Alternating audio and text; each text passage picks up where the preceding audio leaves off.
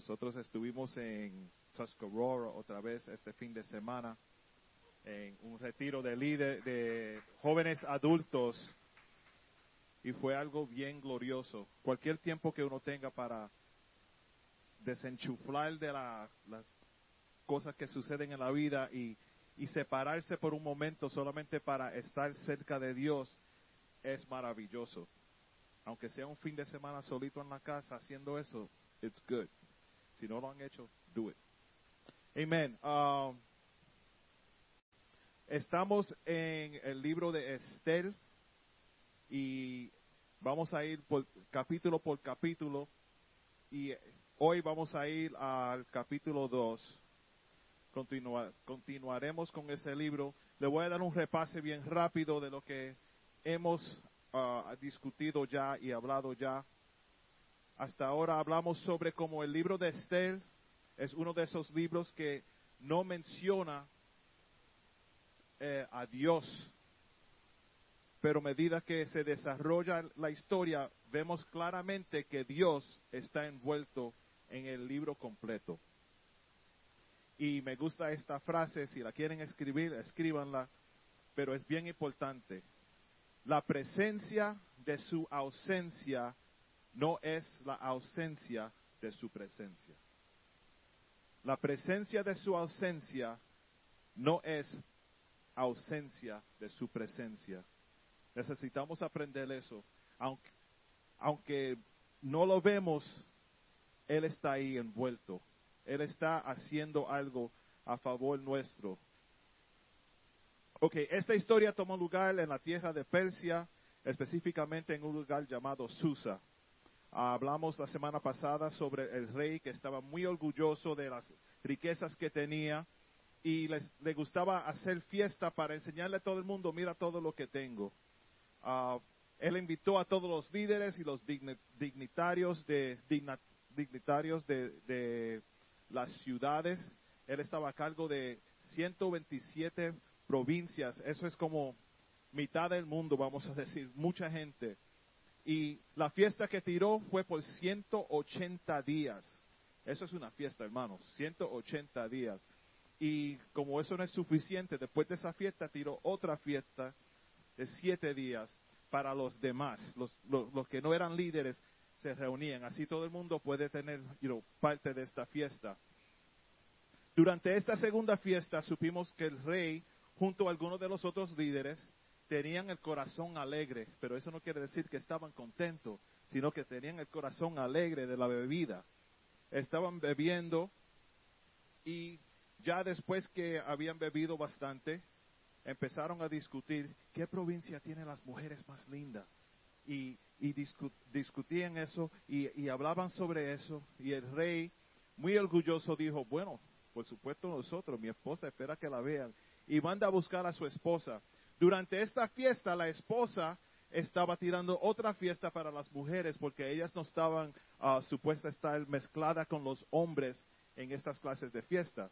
So, Basti, la, esposa de Asuero, tenía una, tuvo una fiesta al lado para las mujeres. Cuando vienen a buscar a Basti, dicen, oye, tu esposo te está buscando y dice que, que te vista bien linda y venga a la fiesta para que todo el mundo vea qué bella tú eres. Y ella rápidamente dijo, no, yo no voy para allá. Yo sé que, yo sé que esto no es algo bueno. like, you're up to something. Thank you un segundo, hermano.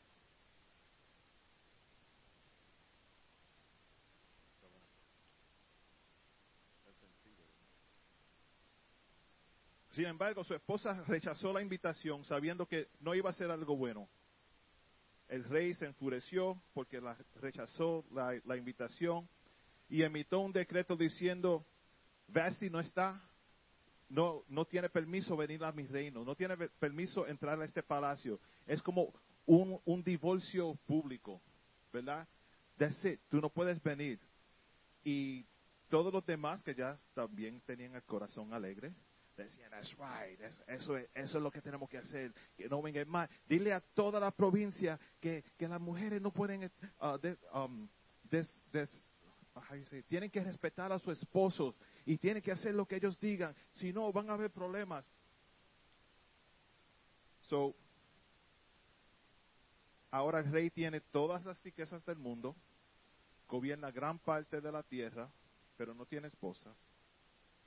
En el capítulo 2 de esta serie de Esther, el sermón hoy se titula Asuero, que es el nombre de él. Y comienza una búsqueda de una nueva reina. Esta búsqueda atrae mujeres hermosas de todo el mundo, gente eh, de todo el imperio, como una competencia de Miss America o como el Bachelor. Y aunque vamos a estar leyendo mucho, les voy a pedir que se pongan de pies mientras leemos el capítulo 2 del verso 1 al 8. Y luego que terminemos de leerlo, pueden dejar las Biblias abiertas a esa escritura porque voy a referenciar el capítulo entero para que entiendan bien lo que está sucediendo aquí. Amén. Esther capítulo 2, versículos 1 al 8, dice así. Pasadas estas cosas, sosegada ya la ira del rey Asuero, se acordó de Basti y de lo que ella había hecho y de la sentencia contra ella. Y dijeron los criados del rey, sus cortesanos, busquen para el rey jóvenes vírgenes de buen parecer. Y ponga el rey personas en todas las provincias de su reino que llevan a todas las jóvenes vírgenes de buen parecer a Susa, residencia real, a la casa de las mujeres, al cuidado de Egaí, enuco del rey, guarda de las mujeres, y que les den sus atavios. Y la doncella que agrade a los ojos del rey, reina en el lugar de Basti. Esto agradó a los ojos del rey y lo hizo así. Otra vez, otro consejo que le dieron y él va, ok, let's do that, vamos a hacer eso. Había en Susa, residencia real, un varón judío cuyo nombre era Maldoqueo, hijo de Jair, hijo de Simeí, hijo de Cis, del linaje de Benjamín el cual había sido transportado de Jerusalén con los cautivos que fueron llevados con Jeconías, rey de Judá, a quien hizo transportar Nabucodonosor, rey de Babilonia. Todo esto tiene sentido, hermano, todo, todo esto es importante en la historia. Y había criado a Hadassah, que es decir, Estel, hija de su tío, porque era huérfana. Y la joven era hermosa, era de hermosa figura y de buen parecer. Cuando su padre y su madre murieron, Maldoqueo la adoptó como hija suya. Qué novela, hermanos. Sucedió pues que cuando se divulgó el mandamiento y decreto del rey y habían reunido a muchas doncellas en Susa, residencia real, a cargo de Hegai, Estel también fue llevada a la casa del rey al cuidado de Hegai, guarda de las mujeres. Y la doncella agradó sus ojos y halló gracia delante de él, por lo que hizo, um, por lo que hizo darle prontamente atavios y alimentos, y le dio también siete doncellas especiales de la casa del rey, y la llevó con sus doncellas a lo mejor de la casa de las mujeres. Que el Señor le añade bendición a esta palabra. Se pueden sentar. Ya vemos la mano de Dios en estos versículos o quizás no lo ves. Una de las mujeres jóvenes que fue elegida para formar parte de esta competencia de Estel. Estel tiene una historia de fondo muy triste. ¿Se acuerdan que estaba hablando de historia de fondo, your backstory? Pierde a sus padres y queda huérfana. Su primo, Maldoqueo, un hombre judío, decide aceptarla como su propia hija. Él la adopta y los dos se convierten en una familia. Maldoqueo trabaja en la puerta del rey en Susa. él es judío trabajando en la puerta del rey, donde está el rey Asuero. Y como él trabajaba ahí, él sabía que buscaban una mujer para, para ser la próxima reina. A, a diferencia de otros candidatos que fueron tomados en contra de su voluntad, él trajo a Estel. Las demás eran decir a todos los que estaban ah, discutiendo quién, quién es la mujer más bella, ellos, todos esos líderes, buscaron gente que fueran a las diferentes ciudades a buscar la más linda, no a ver, ¿quieres participar? No, eso era llevarla al rey y el rey decidir, esa va a ser la esposa mía, esa va a ser la reina de esta casa. Estel inmediatamente encontró favor en los ojos del hombre. Detrás de la escena preparaban, hermanos, huérfana, perdió su padre, perdió su madre, estaba sola. Hay veces que nosotros nos encontramos solos, perdemos un, un ser querido, perdemos un trabajo, perdemos y creemos que el mundo se acabó. No hay nada que pueda suceder en la vida mía que me va a sentir, me va a hacer sentir mejor, que me va a sacar de este, en English we say, get me out of this funk. You know, es, es esto que me, que me agobia la, la, vida. Pero Esther encontró favor al entrar a, a, bueno, Hegai era la que cuidaba a las mujeres, ¿verdad? Yo, yo, yo hice este um, título, Azuero, like the Bachelor. ¿Cuántos han visto el programa El Bachelor, señor reprenda? Uh, ¿Cuándo? ok. los, los hermanos hacen. Pero, so, Hegai Egaí, yo creo que se dice Egaí, Humberto, ¿está ahí? ¿Se dice Egaí? Egai, ok, so I was right. Egai era como el director del casting del programa, ¿verdad? El casting es que viene y, mira a todos los, que están ahí y decide, tú puedes estar en el programa y tú puedes estar en el programa. Unos años atrás, o bastante años atrás ahora, uh, mi hijo CJ decidió que quería um, audicionar para el programa American Idol.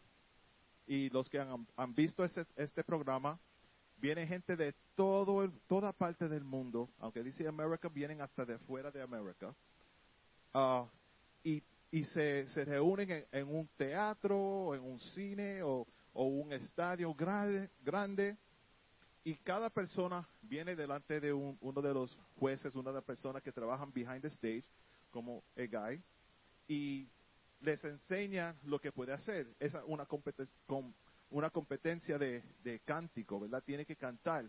Y me acuerdo, Alex y CJ se despertaron tempranito, la mandé en un taxi para allá, yo tuve que trabajar la mandamos un taxi para allá, para, para New Jersey, to, I forgot, Continental Airlines Arena or something like that.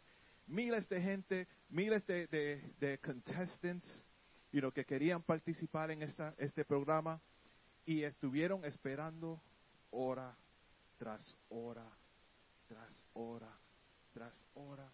Y CJ y Alex me cuentan después, aunque estuvimos en text back and forth, él dice, man, hay gente aquí que no sabe ni cantar no saben cantar, pero ellos iban delante de, que estaba haciendo el, um, el, juez que estaba al frente de ellos y cantaban algo y el juez decía, ok, you could go. Y ellos, what?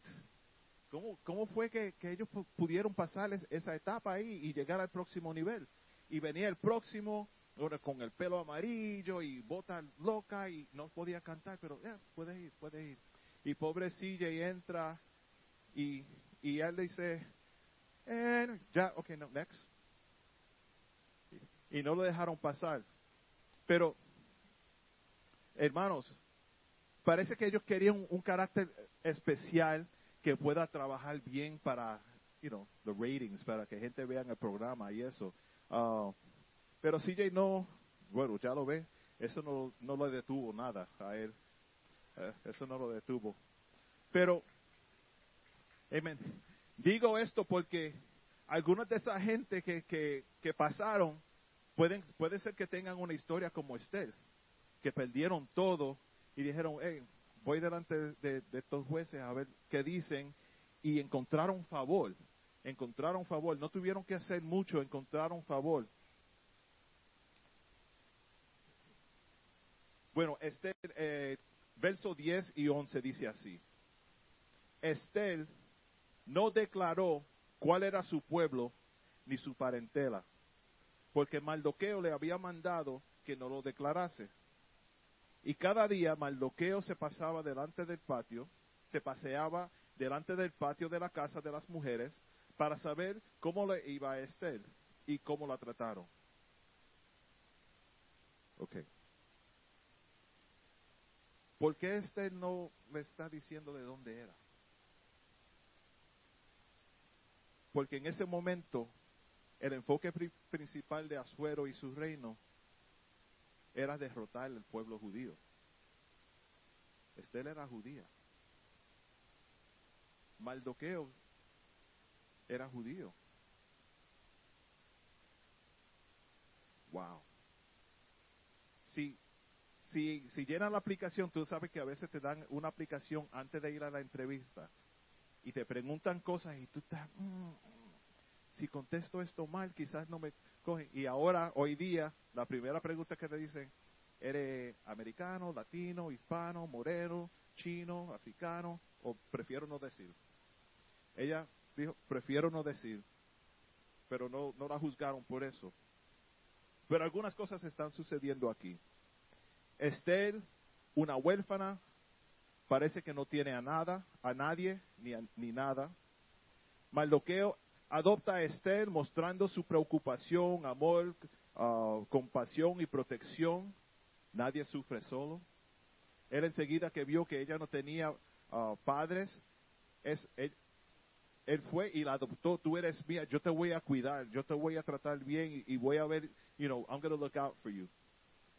Esther se coloca ante el rey y encuentra favor. Ella recibió un tratamiento van a ver, ella recibió un tratamiento de spa, a spa treatment de 12 meses. Yeah, I saw Anna woke up. She said, what? Sign me up. Un spa treatment de 12 meses. Eso, eso es así.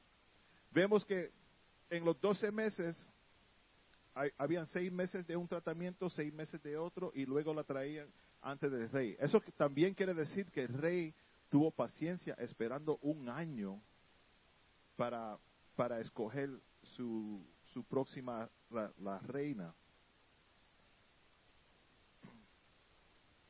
¿Por qué estaba Maldoqueo dando pasos delante de la puerta de donde estaban las mujeres preparándose, preocupada, preocupado por Esther? Si el favor de Dios ya está con Esther, Dios no se menciona, pero se ve la mano de Dios moviéndose, ¿verdad? Maldoqueo, dando pasos delante de la puerta, esperando, solo puedo pensar que esto no fue algo que Dios le dijo que hiciera, no directamente.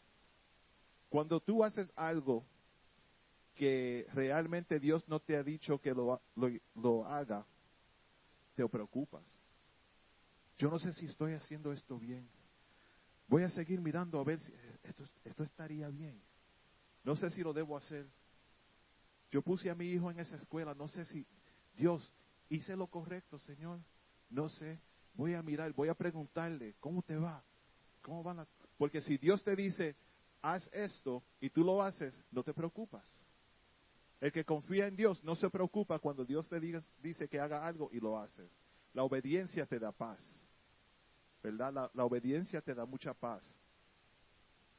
Pero yo, yo me imagino Marloqueo caminando diciendo, ah, tengo que escuchar, a ver, usted no, no está llorando. Ok, estamos bien, no está llorando, todo, todo va bien. Entonces, ¿cuáles eran las reglas de este, este esta competición de Azuero, del Bachelor de Azuero. Eh, versos 12 al 14 dicen así. Cuando llegaba el tiempo de cada una de las doncellas para venir al rey, después de haber estado doce meses conforme a la ley acerca de las mujeres, pues así se cumplía el tiempo de sus at- atavios. Esto es, seis meses con oleo de mirra y seis meses con perfumes aromáticos y afeites de mujeres. Es six months and six months, twelve months spa treatment. Entonces la doncella venía al rey. Aún, y, y dijeron ya, buscaban las mujeres más bellas y todavía le querían presentar aún más bella todavía. Entonces la doncella venía al rey.